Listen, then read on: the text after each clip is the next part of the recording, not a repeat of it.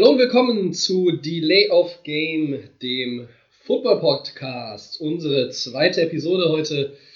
Und äh, ja, wir sind heute nicht zu zweit äh, in unserem kleinen Podcast-Studio. Wobei, das Studio setzen wir natürlich auch in Anführungszeichen.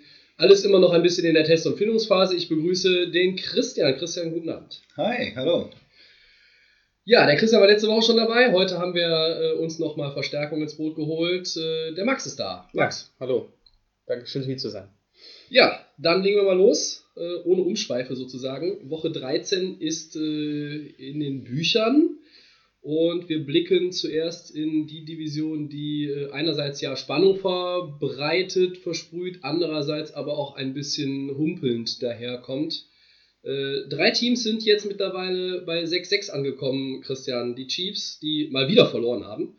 Äh, die Chargers, die mal wieder gewonnen haben.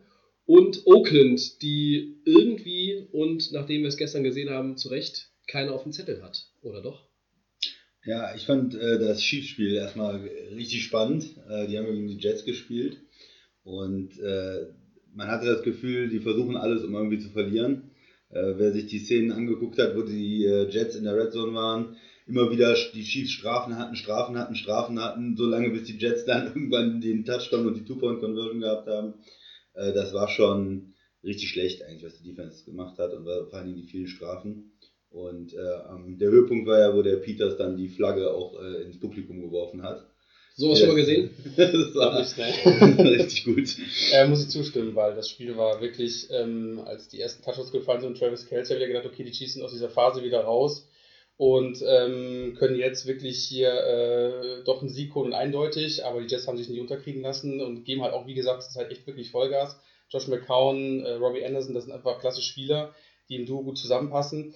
Und aber wie gesagt, die Chiefs waren, wie gesagt, haben ihr, ihr Spiel wieder gefunden und aber haben es leider am Schluss nicht hingekriegt. Ähm, mein Gott, das ist halt, so ist manchmal die NFL in der Zeit, wie gesagt. Also das Eröffnungssegment sozusagen äh, beinhaltet irgendwo auch noch natürlich die New York Jets. Äh, für den Max passend, aber wir haben es extra nicht so hingelegt. Äh, nicht, dass das hinterher einer gemeint. Ähm, ja. ja. die spielen wirklich, äh, als gäbe es kein Morgen. Äh, Playoff-Chancen haben sie eigentlich nicht mehr. Rechnerisch ja, aber äh, natürlich praktisch nicht. Wer schnappt sich denn die Division? Schwer zu sagen. Also da jetzt alle sechs, also drei, drei Mannschaften 6-6 sind, ist es echt, also äh, wenn man auch wie gesagt dann hier schaut, gegen wen die dann alles gegeneinander spielen. Also quasi sind alle Mannschaften so miteinander verbunden in den letzten Spielen. Und äh, da muss ich ganz ehrlich sagen, also jetzt irgendwie rauszusehen, wer da irgendwo die, die Runde machen wird, ist echt schwer zu sagen, weil beide, also alle drei Mannschaften ähm, sind für jede Überraschung gut und äh, wer es dann entscheidend machen wird, ist halt hier die große Frage. ja, klar. also ich denke, es werden die Chargers machen. Also aus meiner Sicht, was ich gesehen habe, die Chiefs, die haben irgendwie die Defense äh, sich so ein bisschen aufgelöst oder also da funktioniert entweder die Offense nicht oder die Defense nicht im Moment. Und äh, ich glaube, aus so einer Spirale ist dann auch schwer rauszukommen. Und äh, Oakland, äh, da habe ich ein bisschen was von gesehen, aber die waren auch irgendwie nicht wirklich gut. Also die haben zwar gewonnen, aber sind nicht stark im Moment. Und die Chargers sind da für mich im Moment so das konstanteste, stärkste Team.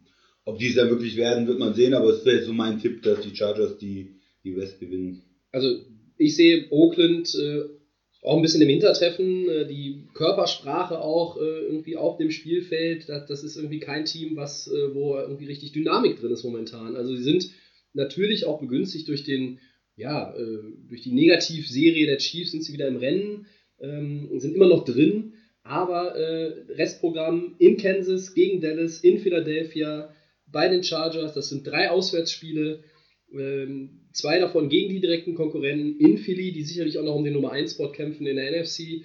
Also ich glaube, die kann man da so ein bisschen außen vor lassen, letztlich, auch wenn jetzt gerade alle gleich auf sind. Äh, mein Tipp wäre aber wahrscheinlich auch, äh, ja, wie schon letzte Woche, dass die Chargers sich das Ding noch holen. Denke ich auch, weil irgendwie alle drei Teams haben irgendwo Stärken und Schwächen und das gleicht sozusagen aus und da bleibt es einfach bis zum Ende spannend. Aber ich denke auch, wie du schon sagst, dass die Chargers hier irgendwo die Nerven behalten werden und dann, dann quasi die Playoffs einziehen und der Rest dann hinten bleibt quasi. Gut, dann gehen wir ähm, in die AFC North und schauen auf die Baltimore Ravens. Max, die sind 7-5, äh, haben vier der letzten fünf Spiele gewonnen. Ja. Ähm, holen sich die Ravens eine Wildcard und wenn ja, wie gefährlich sind die dann in den Playoffs? Gerade für Teams, die vielleicht eher Playoff unerfahren sind. Ich denke da so an, äh, ja, wer auch immer die South gewinnen wird, aber das äh, wird, ja. Ne? Also auf jeden Fall, weil ähm, also Baltimore ist wenn man sich die nächsten Spiele anschaut, außer jetzt, was jetzt nächste Woche in Pittsburgh ist, ähm, kommt da Cleveland, Indianapolis und Cincinnati. Das sind so Gegner, wo man. Drei potenzielle Siege. Drei potenzielle Siege. Pittsburgh, naja, weiß man nicht, wie, wie beide Mannschaften so drauf sind, aber ähm, können auf jeden Fall was reißen in den, letzten, in den letzten drei Spielen auf jeden Fall und sind vielleicht ein starker Kandidat auf jeden Fall für die Playoffs. Ähm, die Defense macht ja wirklich einen sehr, sehr guten Job, muss ich sagen. Ähm, mhm. Offense ist da manchmal so, wie Flecko gerade mal so wirft und wie er Bock hat. Die ähm, Taschen sind oft schwer, sagen wir. Genau, also ja. das ist dann auch manchmal so, wo man dann sieht, okay, äh, so sieht's aus. Ähm, macht das jetzt oder nicht? Und Mike Wallace muss dann auch immer mal äh, am Start sein, dass er die Bälle auch fängt. Der hat auch schwere Taschen. Genau, und äh, aber die Chancen sind da, die, die Matchups sind gut und äh, ich würde sagen, warum nicht? Christian, wie siehst du das, ja, Baltimore? Stimme ich zu. Also Defense sehr, sehr gut. Ähm, ich habe leider das Spiel auch komplett gesehen gegen äh, Green Bay in Green Bay, wo sie auch sehr, sehr stark waren und ähm, ja, die Offense ist halt äh, nicht gut meistens, aber hatte sich jetzt ein bisschen entwickelt und man hat bei so einem Quarterback wie Flecko, der es schon mal geschafft hat, da hat man immer das Gefühl, der kann es auch nochmal. Ne? Der, der, der hat irgendwie das Potenzial in großen Spielen, in Playoffs ja. auch äh, was zu reißen. Und ich glaube, die insgesamt ist auch so vom, von, äh, von der Stärke, die haben keine Angst vor Pittsburgh, die haben keine Angst vor New England, die haben keine Angst vor Jacksonville oder Tennessee. Wenn die in die Playoffs kommen, kann ich mir schon vorstellen, dass die vielleicht eine Runde überstehen. Wird dann daran liegen, wie gut Flacco wirklich in den Playoffs spielt. Genau so ist das. Wir haben nochmal in die äh, Statistiken geguckt, ein bisschen in die Historie. Baltimore Ravens achtmal im Wildcard-Game gespielt, siebenmal gewonnen, nur eine Niederlage. 2000 und 2012 dann in den Jahren äh, auch den Super Bowl gewonnen als Wildcard-Team. Ähm, stark. Aber ich glaube, der Weg ist noch sehr weit mit der Mannschaft denke ich auf jeden Fall. Also, ja, muss man gucken, wie Sie schon gestern gesagt haben. Aber sie äh, sind ein Favoritenschreck. Sind, sind Favoritenschreck, aber wie schon gesagt, Flecko muss es dann auch wirklich genau. bringen in der Zeit. Ja? Da, man müsste jetzt sagen, da müssen sie ja erstmal auch äh, in Pittsburgh dann vielleicht in den Playoffs und in New England vielleicht noch gewinnen. Das ist natürlich ein weiter Favorit oder ein doppelter Favoritenschreck und ein weiter Weg. Ähm, das traue ich Ihnen jetzt vielleicht nicht direkt zu, aber mal schauen. Sie sind auf jeden Fall vielleicht ein Geheimtipp in den Playoffs. Mhm. Definitiv. Dann springen wir von der AFC in die NFC. Christian leitet mal über zur nächsten ja, ich war nächsten Themenkomplex. Jetzt wird es nämlich, jetzt nämlich brutal interessant. Interessantes Thema. Ich war ein bisschen geschockt, ja, dass äh, Eli Manning äh, nicht mehr der Starter ist für die, für die Giants. Äh, dass der Coach hingegangen ist und gesagt hat, er bencht ihn und äh, bringt halt ähm, Geno Smith man kann sicherlich darüber diskutieren, ob eine, in einer Saison wie die Giants, wo es absolut nicht gut läuft und wo man nur noch für die Ehre und vielleicht für den Draftpick spielt, ähm, dass man da den Quarterback rausnimmt, den alten Quarterback, wenn man einen Rookie hat, ein vielversprechendes Talent und mal sehen will, wie spielt er, wie passt er zur Mannschaft. Aber Geno Smith ist für mich äh, kein Talent. Äh, es ist eigentlich bekannt, dass er kein besonders guter Quarterback ist. Schon mit den Jets gespielt. Ähm, da, da, ist die Frage, ob man dann so jemand wie Eli Manning äh, demontieren muss, sozusagen, ihm die letzten vier, fünf Spiele der Saison äh, nicht einfach sagen kann, komm, wir gehen noch spielen durch. Er hat ja immer noch zwar nicht überragend gespielt, aber immer noch für sein Team alles versucht eigentlich. Und ähm, da würde ich sagen, hätte der Coach einfach warten sollen bis zur Offseason, dann sagen sollen, okay, komm, wir entlassen dich, such dir einen neuen Verein, vielleicht wie dein Bruder, geh nochmal zu einem Titelanwärter und versuch da vielleicht nochmal ein, zwei Jahre gut zu spielen dass man das irgendwie vernünftig abschließt. Ähm, so fand ich das nicht gut und äh, was ich eben gehört habe, äh, ist ja in New York dann auch einiges passiert. So ist es, ja. Äh, Im Vorlauf äh, zur Sendung noch gerade rechtzeitig entschieden worden im Big ja. Apple, hat man äh, ja Bob McAdoo gefeuert, den Head Coach. Und Jerry Reese, der General Manager, darf ebenso sein äh, Büro ausräumen. Ähm, Max. Das sind Breaking News aus New York. Breaking News, ne? auf jeden also, Fall direkt zu uns reingekommen. Wie, wie, siehst du das denn bei den, bei den Giants? Du bist ja äh, eher so den, äh, beim New Yorker Football eher grün statt blau geprägt, aber ist Manning, ist Eli Manning der allein Schuldige für den Misserfolg dieser Saison? Oder? Meiner Meinung nach definitiv nicht. Also da sind so viele Sachen schon Anfang der Saison passiert oder Beckham ist ausgefallen. Äh, Brandon Marshall, ich habe schon zum Anfang der Saison gedacht, okay, das ist ein heißer Playoff-Kandidat, weil äh, Brandon Marshall und ähm, oder Beckham sind halt von der Kombination, denke ich, super zusammengepasst. Dann kommt noch aus dem Background noch Sterling Shepard. Ähm, ich weiß nicht, wenn das Team halt nicht von vornherein läuft, wenn die Receiver nicht das, was soll der Quarterback auch groß machen? Er gibt sein Bestes. Ich finde ihn zu benchen nicht so in Ordnung, weil ich sage, okay, ähm, an ihm liegt es nicht. Gino Smith, wie der Christian schon sagte, ähm, ist für mich auch kein Superstar, wo man sagt, den brauchen wir jetzt im Team. Der hat es wahrscheinlich versucht, ähm, hat nicht so gut geklappt und ähm, ich sage da ganz ehrlich, Eli Manning sollte jetzt auf der Feuergeschichte einfach wieder eingestellt werden als Starting Quarter die letzten paar Tage noch spielen und dann wäre das so, wie gesagt, am, am besten meiner Meinung nach. Also 14 Touchdowns, 7 Interceptions in 11 Spielen. Ähm, die erste Saison seit seiner Rookie-Season, die er nicht die vollen 16 Spiele gemacht hat. Er hat eigentlich auch dann, äh, seitdem er den Starting-Job vor 14 Jahren bekommen hat, nie ein Spiel verpasst. Ähm, das sind keine schlechten Zahlen, finde ich. Aber ähm, was so ein bisschen halt auch zeigt, wo das Dilemma ist, nur drei Plays, drei Pass-Plays hatten die Giants in der ganzen Saison, äh, die 40 oder mehr Yards hatten. Und das ist äh, extrem wenig. Es ist so wenig wie die die die Giants seit vielen, vielen Jahren nicht mehr ähm, hatten. 2008, ähm, da war es am Ende vier, aber jetzt sind wir halt noch, noch nicht am Ende der Saison, äh, sei es drum. Das hängt natürlich mit den Verletzungen zusammen, sieht man auch. Äh, ich glaube aber auch einfach, dass das ganze System, äh, was da offensiv gespielt wird, die ersten Spiele auch noch mit Beckham haben gezeigt, ähm, dass es da ja schon irgendwo hakt. Äh, gibt, ich glaube, ganz viele Sachen, die, die da nicht so gut laufen. Also es war auch schon letztes Jahr so, ähm, Running Game eigentlich überhaupt nicht. Gar nicht. O-Line schlecht, wurde auch nicht viel investiert. Ja. Da sind natürlich Sachen, die auch gerade ein älterer Quarterback, der nicht so beweglich ist, der jetzt nicht da irgendwie laufen kann, der braucht eine gute O-Line. Und das hatten sie in New York nicht. Ähm, ich möchte auch nochmal sagen, also ich denke, Eli, und das werden, denke ich, die meisten sagen, ist jetzt kein absoluter Top-Quarterback ähm, der Liga und vor allen Dingen jetzt auch nicht mehr. Er ist schon eher vielleicht ein durchschnittlicher Quarterback. Ähm, hat sicherlich auch nicht immer toll gespielt, aber man muss halt auch immer sehen, was ist die Verbesserung, was kann man machen und sie haben einfach auch keinen besseren Quarterback. Von daher sehe ich ähm, die Entscheidung halt kritisch. Vielleicht ist das auch ein Signal, dass einfach die Zeit gekommen ist, dass Ina Manning sagt, okay, ist kein Giant mehr und dass die Giants sich auf die nächsten Jahre konzentrieren und dann vielleicht in der, äh, im, Draft dann äh, im Frühjahr dann sich vielleicht auf ähm, mehr Offensivspieler, Running Backs oder Quarterbacks konzentrieren, weil sie ja sowieso jetzt durch die schlechte Bilanz weit vorne picken dürfen und sich auf jeden Fall schon mal Gedanken machen müssen, okay, was passiert nach Eli, ähm, hole ich mir einen Jungen oder vielleicht versuche ich sogar doch in der neuen Saison mit Geno Smith, was ich jetzt nicht aus, wo ich nicht von ausgehe. Aber das denke ich mal müsste jetzt so die, die größte Aufgabe sein, neue Head Coaches und neue Spieler da in das Team zu holen. Dass dann aber du hast ja Puzzlestücke gerade Offense, aber auch in der Defense hast du ja eigentlich. Also ich meine, nächste Saison, wenn die Herrschaften alle wieder fit sind, dann ähm, ist die Qualität da. Ähm, mit Orleans Darkwa hast du einen Running Back, der sich zumindest entwickelt hat.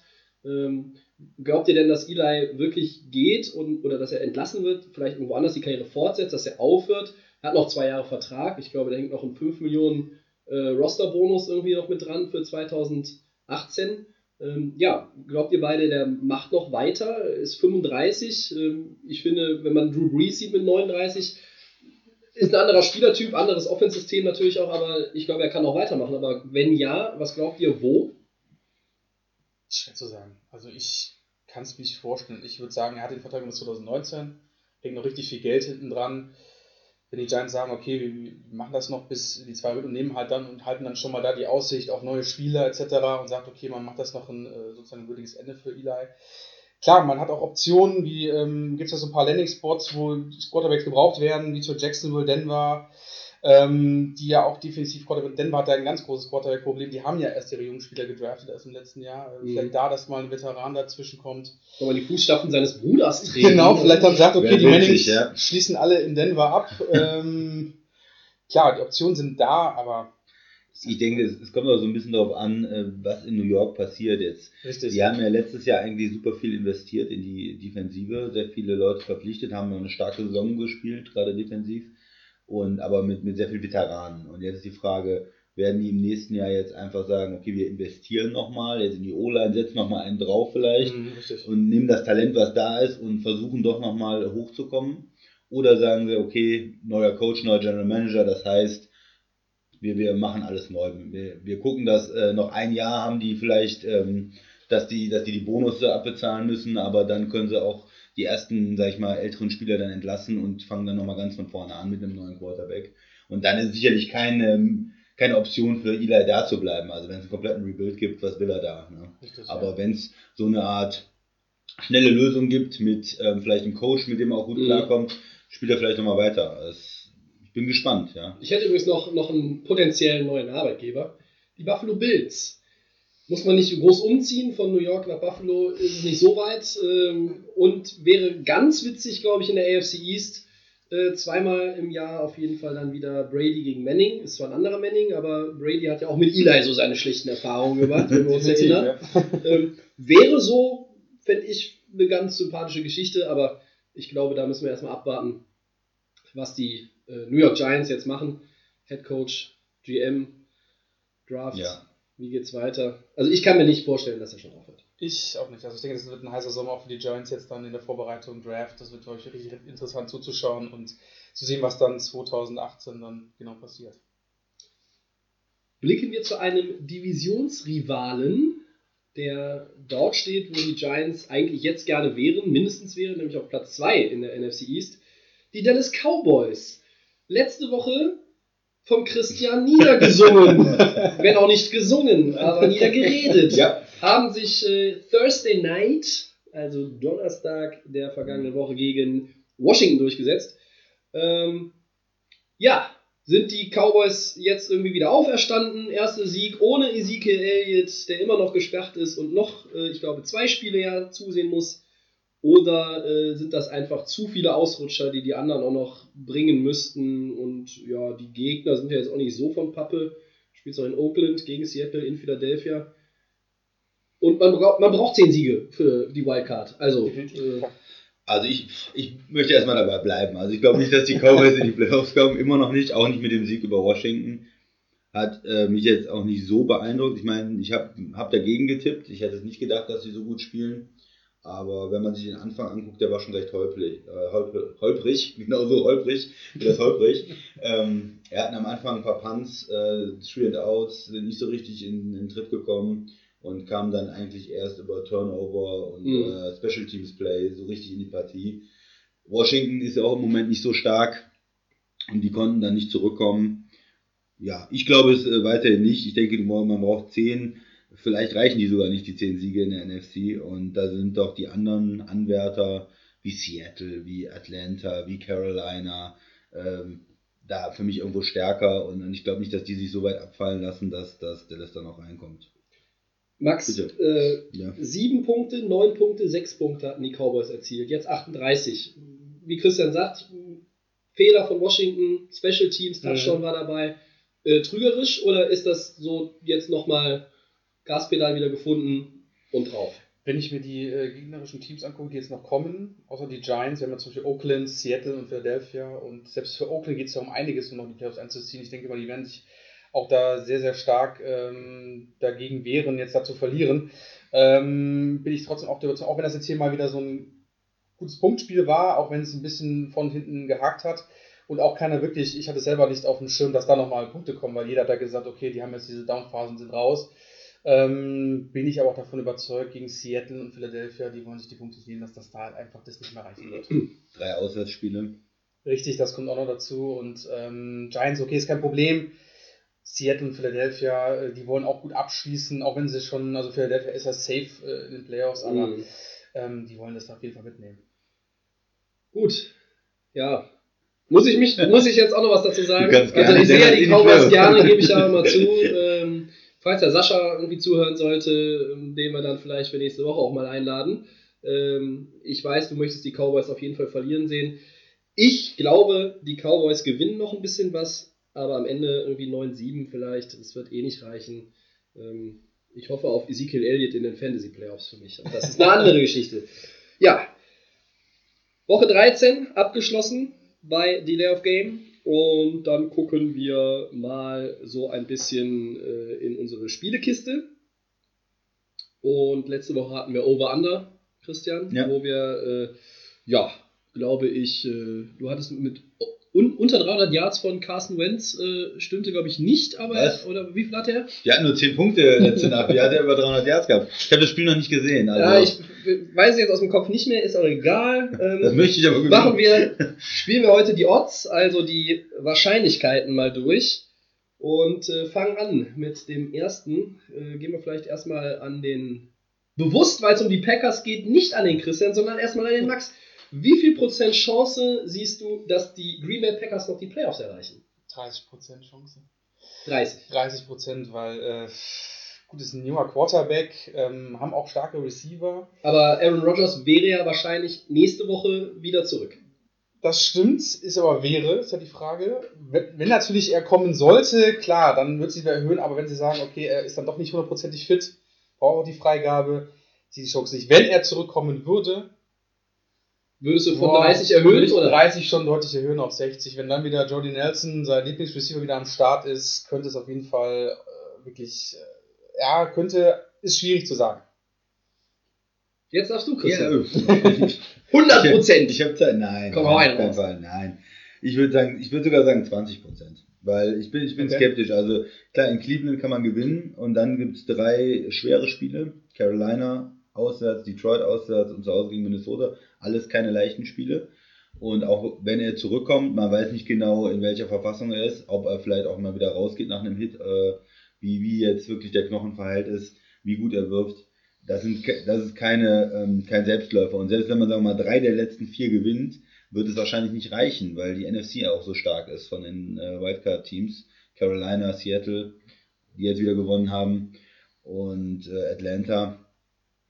Ja, deswegen sage ich nur 20 Prozent oder vielleicht 25 Prozent, sowas in dem Rahmen. Ich, Mhm. man kann sich vorstellen, wenn er zurückläuft, wenn alles optimal läuft, aber ich denke, das ist doch eher unwahrscheinlich. Ich meine, wir haben schon viele Wunder, sage ich mal, in der letzten Zeit, in den letzten Jahren von äh, Aaron Rodgers gesehen, Ja. aber es bleiben halt irgendwie Wunder und man kann nicht jedes Jahr darauf hoffen. Also, bin es skeptisch. ja bekanntlich immer wieder. ähm, ich gehe ein bisschen höher als ihr. Ich sag ähm, jetzt so, ohne dass wir wissen, was mit Rogers passiert.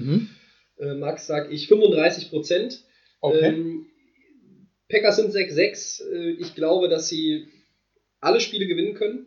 Vor allen Dingen, wenn sie gegen Cleveland nächste Woche gewinnen oder diese Woche gewinnen, wovon wir ja mal ausgehen sollten. Ähm, dann hast sein. du, bist du über 500, dann bist du irgendwie nochmal, dann, dann siehst du das auch. Also du siehst dieses Licht da hinten am, am Playoff-Horizont und dann willst du nochmal. Und wenn er kommt, äh, glaube ich, drei Siege, wenn er fit ist, machbar, aber momentan 35 Prozent, mehr nicht. Jetzt gehen die Prozentzahlen vielleicht ein bisschen höher. Christian, wie viel Prozent Chance siehst du, dass die New Orleans Saints nach dem Sieg am Sonntag über die Carolina Panthers nun die NFC South gewinnen und damit ja natürlich sicher in die Playoffs einziehen würden? Mhm. Ich würde sagen 70 Prozent. Ähm, ich finde New Orleans sehr, sehr gut. Ähm, die sind stark. Die haben ein super Running Game im Moment. Die haben Lauf, spielen, finde ich auch einen, guten Football, sind einen guten Coach, guten Quarterback. Also das ist sehr solide. Ähm, das Einzige, warum ich nicht höher gehe, ist es die Divisionsspiele, die noch dabei sind. Zweimal gegen Atlanta, in Atlanta, zu Hause gegen Atlanta. Da kann natürlich noch viel passieren. Ähm, aber 70 Prozent, denke ich, eine, eine gute Chance, die Division zu gewinnen. Und auch noch gegen die starken Jets, Max, die ja vielleicht noch ein bisschen Spielverderber weiterhin machen. Ne? Äh, Ich sag trotzdem, ich würde sogar mehr als 70 geben. Ich würde so sagen, dass sogar gegen Atlanta, gegen die Jets und dann nochmal gegen Atlanta und Tampa Bay definitiv alle, Spiel, alle Spiele gewinnen werden könnten. Okay. Weil ich sage, Atlanta, ähm, wie gerade Matt Ryan auch irgendwie wirft, ist es auch nicht mal 100% sicher. Wenn er sagt, okay, äh, wenn Julio Jones die Dinger fängt, ist natürlich mal schwierig, aber sonst, ich würde sagen, ähm, wirklich deutlich 80, 90 Prozent, dass da die Spiele, die letzten vier auf jeden Fall von New Orleans gewonnen werden, wenn die wirklich so weit spielen. Das Running, das Running Game ist auf jeden Fall ultra krass. Äh, wenn man Ingram sieht und dann Camara, was die da zusammenlaufen, äh, die laufen die ganze, ganze Liga zusammen. Und ähm, deswegen, ich würde da echt 80 Prozent, 90 gehen, dass die die vier Spiele noch machen. Beide wieder zusammen über 250 Yards. Das Wahnsinn, ist, ja. Ich glaube, ähm, zum fünften Mal hintereinander oder so. Also, es ist irgendwie kein, kein, kein Passing-Team, kein reines mehr auch, ne? Nee, äh, definitiv. Und dann, wenn man das sieht, die Defense, die da jetzt auf die zukommen, für die, für die zwei Running Backs, denke ich mal, ist keiner jetzt so mit einer großen Gefahr, wo man sagt, die machen jetzt nicht nochmal hier irgendwie mehrere hundert Yards da in Fall. Ne? Ja, ich gehe auch relativ hoch. Ich sag 80 Prozent. Dass sie die Division gewinnen. Ähm, natürlich sind noch äh, drei Divisionsspiele auf Tampa am letzten Spieltag, die werden für nichts mehr spielen, aber ähm, wie auch zum Beispiel, wenn Green Bay gegen Detroit spielt, das sind immer Spiele innerhalb der Division, das ist so ein bisschen wie beim Fußball-Pokalspiel, da kann immer mal irgendwas passieren, was eigentlich keiner auf dem Schirm hatte. 80 Prozent, aber ich kann mir eigentlich nicht vorstellen, dass New Orleans das aus der Hand gibt. Das war schon relativ überzeugend, auch gegen Carolina und ich äh, sehe auch nicht, warum das gegen Atlanta nicht ähnlich souverän sein könnte. Ja, Max. Ein, ein von dir sehr geschätzter Receiver. Leg mal den nächsten nach. Definitiv, einer der besten, den es in der NFL gibt. Langjährig schon dabei. Unser Mann Larry Fitzgerald ähm, von den Cardinals. Ähm, ja, ob er, wie gesagt, dann nächstes Jahr noch spielen wird. Das ist ja immer so die Frage, ist immer so Jahr für Jahr immer so diese Frage, macht er das, macht er das noch nicht? Und ich muss sagen, ähm, er spielt aktuell eine ganz gute Saison. Also er holt äh, die Punkte für, die, für sein Team. Die wichtigen, wenn es um wichtige Entscheidungen geht, ist er auch meistens immer am Start. Und ich würde vielleicht sagen, dass er da definitiv vielleicht immer noch ein Jahr dranhängt. Also der hat noch Lust, der ist immer noch, obwohl er schon so alt ist, immer noch agil und ist immer noch gut drauf. Und äh, warum auch nicht, wenn die Cardinals ihm die Chance geben? Ich würde es selber persönlich auch machen und sagen, okay, äh, ich mache da noch ein Jahr, unterstütze das Team, egal wie es sich dann auch in den nächsten Jahren entwickelt. Ganz klar. Ja, äh, Christian, wie viel Prozent Chance siehst du denn, dass Larry Fitzgerald ein weiteres Jahr dran War gar kein Prozentzahl, oder? Max, die Zahl fehlt noch. Dann müssen wir Entschuldigung. noch mal einen wir raus. Nein, noch nicht. Nee, äh, ich würde sagen, äh, zu 80 Prozent ist er nochmal mit am Start. Okay. Definitiv, ja. Ja, ich, ich würde es ein bisschen niedriger sehen. Also er spielt eine tolle Saison, ist ein ganz toller Spieler auf jeden Fall. Ähm, ich denke mal 40 Prozent, denke ich mal, dass er nochmal spielt. Ich denke, dass die Cardinals eher ähm, vielleicht in einen Umbruch gehen, auch einen neuen Quarterback brauchen. Carsten Palmer wollte nochmal zurückkommen. Ich weiß es nicht. Ich glaube eher nicht vielleicht. Und deshalb, dass er dann auch irgendwann sagt, komm, wenn ich jetzt noch mit einem Rookie spiele oder da in einem Rebuild spiele, dann, dann hänge ich die Footballschuhe lieber an den Nagel. Also da wird er, glaube ich, eher aufhören. Aber es ist nicht groß. Ich würde mal sagen so 40 Prozent, dass er wirklich nochmal ein Jahr weiterspielt. Knapp unter, unter 50-50. Ich sehe die Chance bei 90 Prozent. Oh, okay. Ähm, ich- Kontroverse. In den letzten Wochen, ja, muss, ja, muss noch mal ein bisschen Reibung Ja, rein. Das ist ja, Richtig so. Keine Wohlfühlase hier, der, der Podcast. So. Äh, 90% meine Zahl. Ähm, Larry Fitzgerald, 14 Jahre in der NFL. Diese Saison, ich habe es nachgeguckt, 82 Receptions, 878 Yards, 5 Touchdowns. Das heißt, 1000 schafft er. Wahnsinn. Das wird auf eine 1000-Jahr-Saison auch nochmal hina- hinauslaufen mit äh, ja auch 34, 35 Jahren. Und er hat gestern, sprich am Sonntagabend, eine Schallmauer durch, durchbrochen. Er ist der dritte Spieler in der NFL-Geschichte, der 1200 Receptions in seiner Karriere hat, also 1200 Pässe gefangen hat. Äh, können wir ein kleines Ratespiel draus machen. Wer sind denn die anderen beiden? Jerry Rice. Ja, richtig. Jim Brown. Hätte ich auch gedacht, äh, aber äh, der war ja eher Running Back, ne? War Jim Brown war Running Back? Ja, für Cleveland. Also es ist Tony Gonzalez, Hm. Ach, ich. der irgendwie so ein bisschen vielleicht auch das Vorbild für Fitzgerald sein könnte, meiner Meinung nach. Also er auch äh, in, in hohen 30ern noch, noch irgendwie ja, einen Wert für sein Team hatte. Ich sehe den auch weiterhin. Ich sehe den weiterhin auch in 2018, äh, selbst wenn man da irgendwie umbaut. Äh, als Slot-Receiver äh, in einem Vier-Receiver-Set hat er auf jeden Fall immer noch seinen, seinen Stellenwert. Deshalb bin ich mir relativ sicher, ähm, dass da gar keine großen Überredungskünste notwendig sind. Ich glaube auch, dass die Cardinals ihn gerne behalten würden noch. Also äh, irgendwie auch die, anderen an die Hand nehmen, da ist er auf jeden Fall gut genug für. Und ich meine, wer 1000 Yards noch macht mit 35, der sollte die Schuhe nicht an Nagel legen. Vielleicht auch mal für die Patriots, wäre vielleicht auch schön. Für die Patriots vielleicht, ja. ja. Kann ja auch sein. Also wenn er da keinen Vertrag mehr bekommt, die sagen, wir wollen nicht mehr, dann irgendwo anders. Mhm. Oder er geht einfach mit Eli nach Jacksonville. ja, dann, okay. Gut. Das war unser Spielchen mit den Prozentzahlen für heute.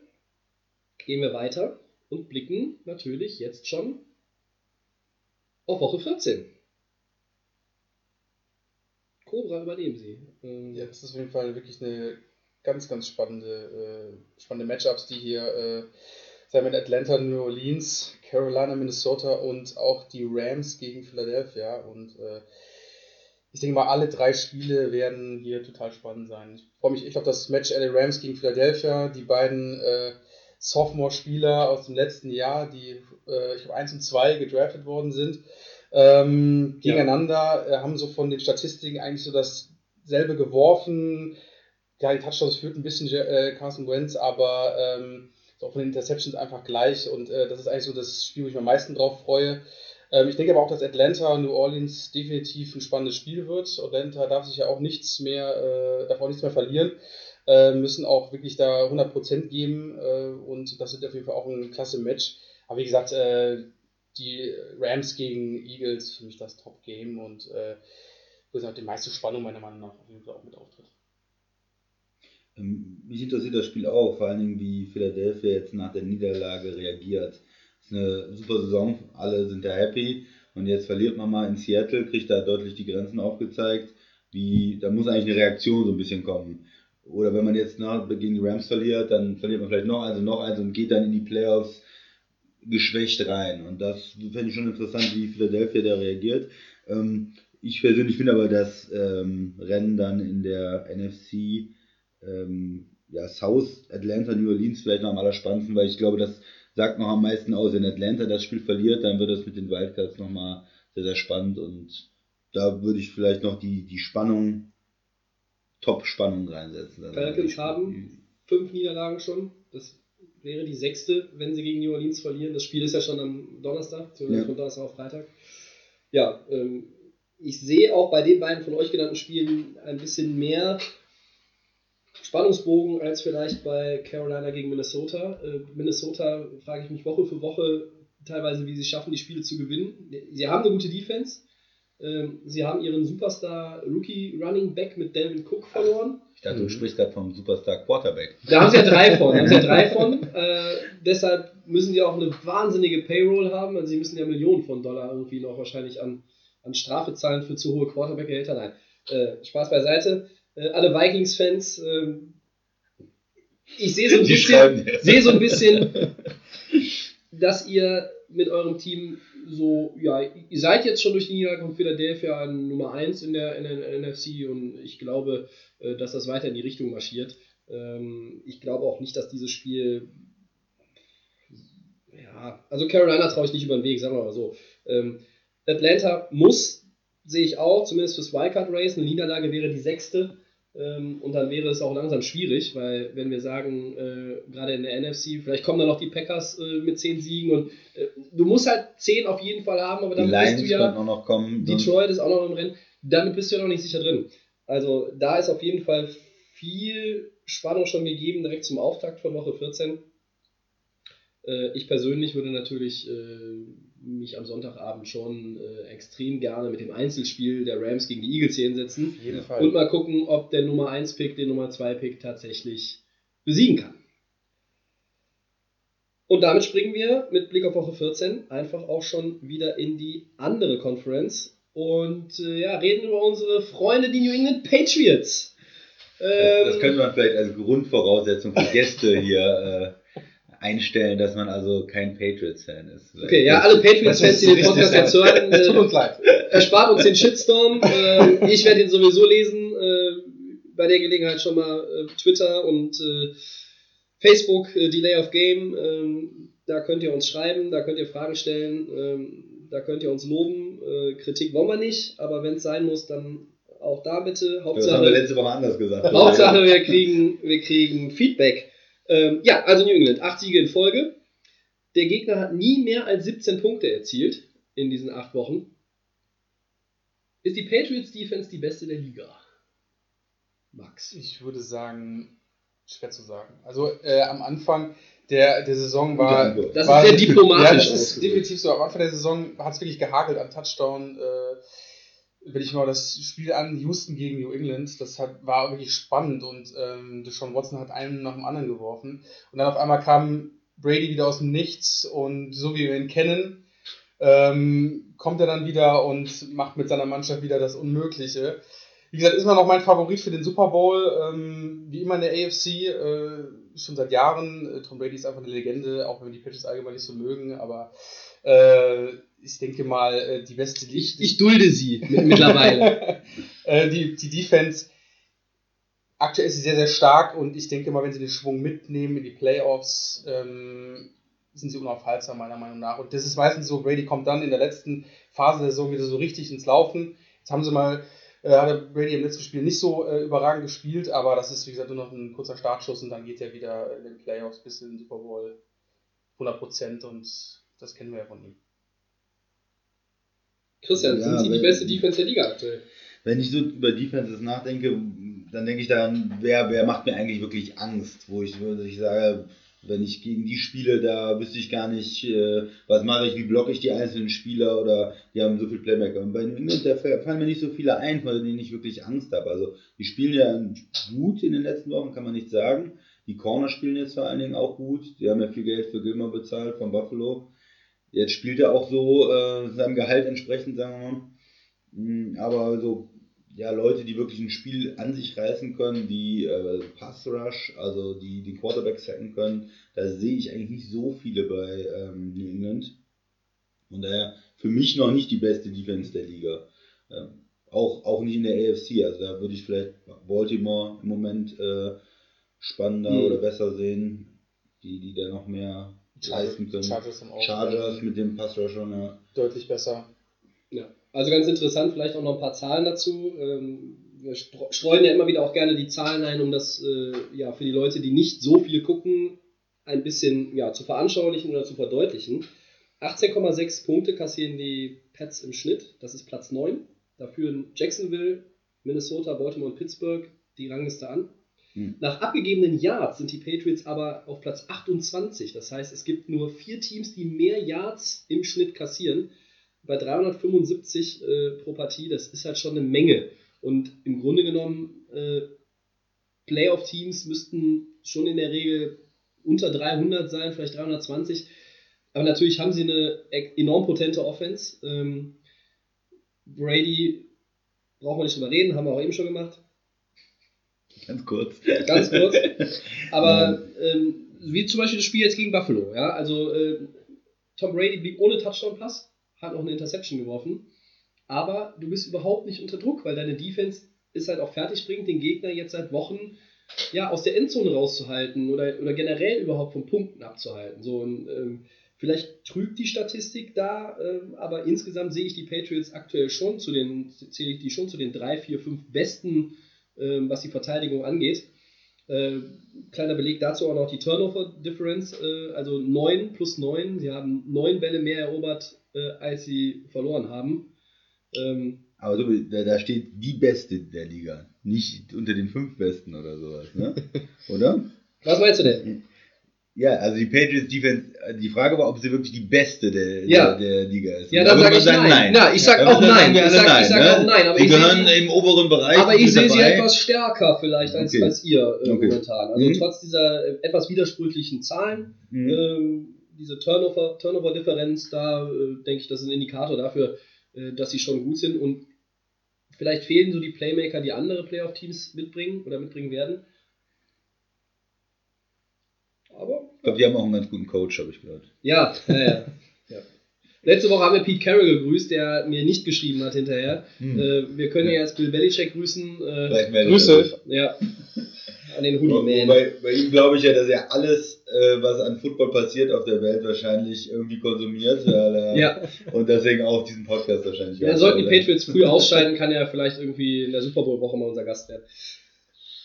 Gut, dann äh, schließen wir Woche 14 mit äh, einem Team ab oder dem Blick auf ein Team, was äh, momentan nicht die Division anführt. Wir haben letzte Woche darüber gesprochen, Christian, wer knickt denn ein? Äh, Tennessee oder Jacksonville? Gewonnen haben beide.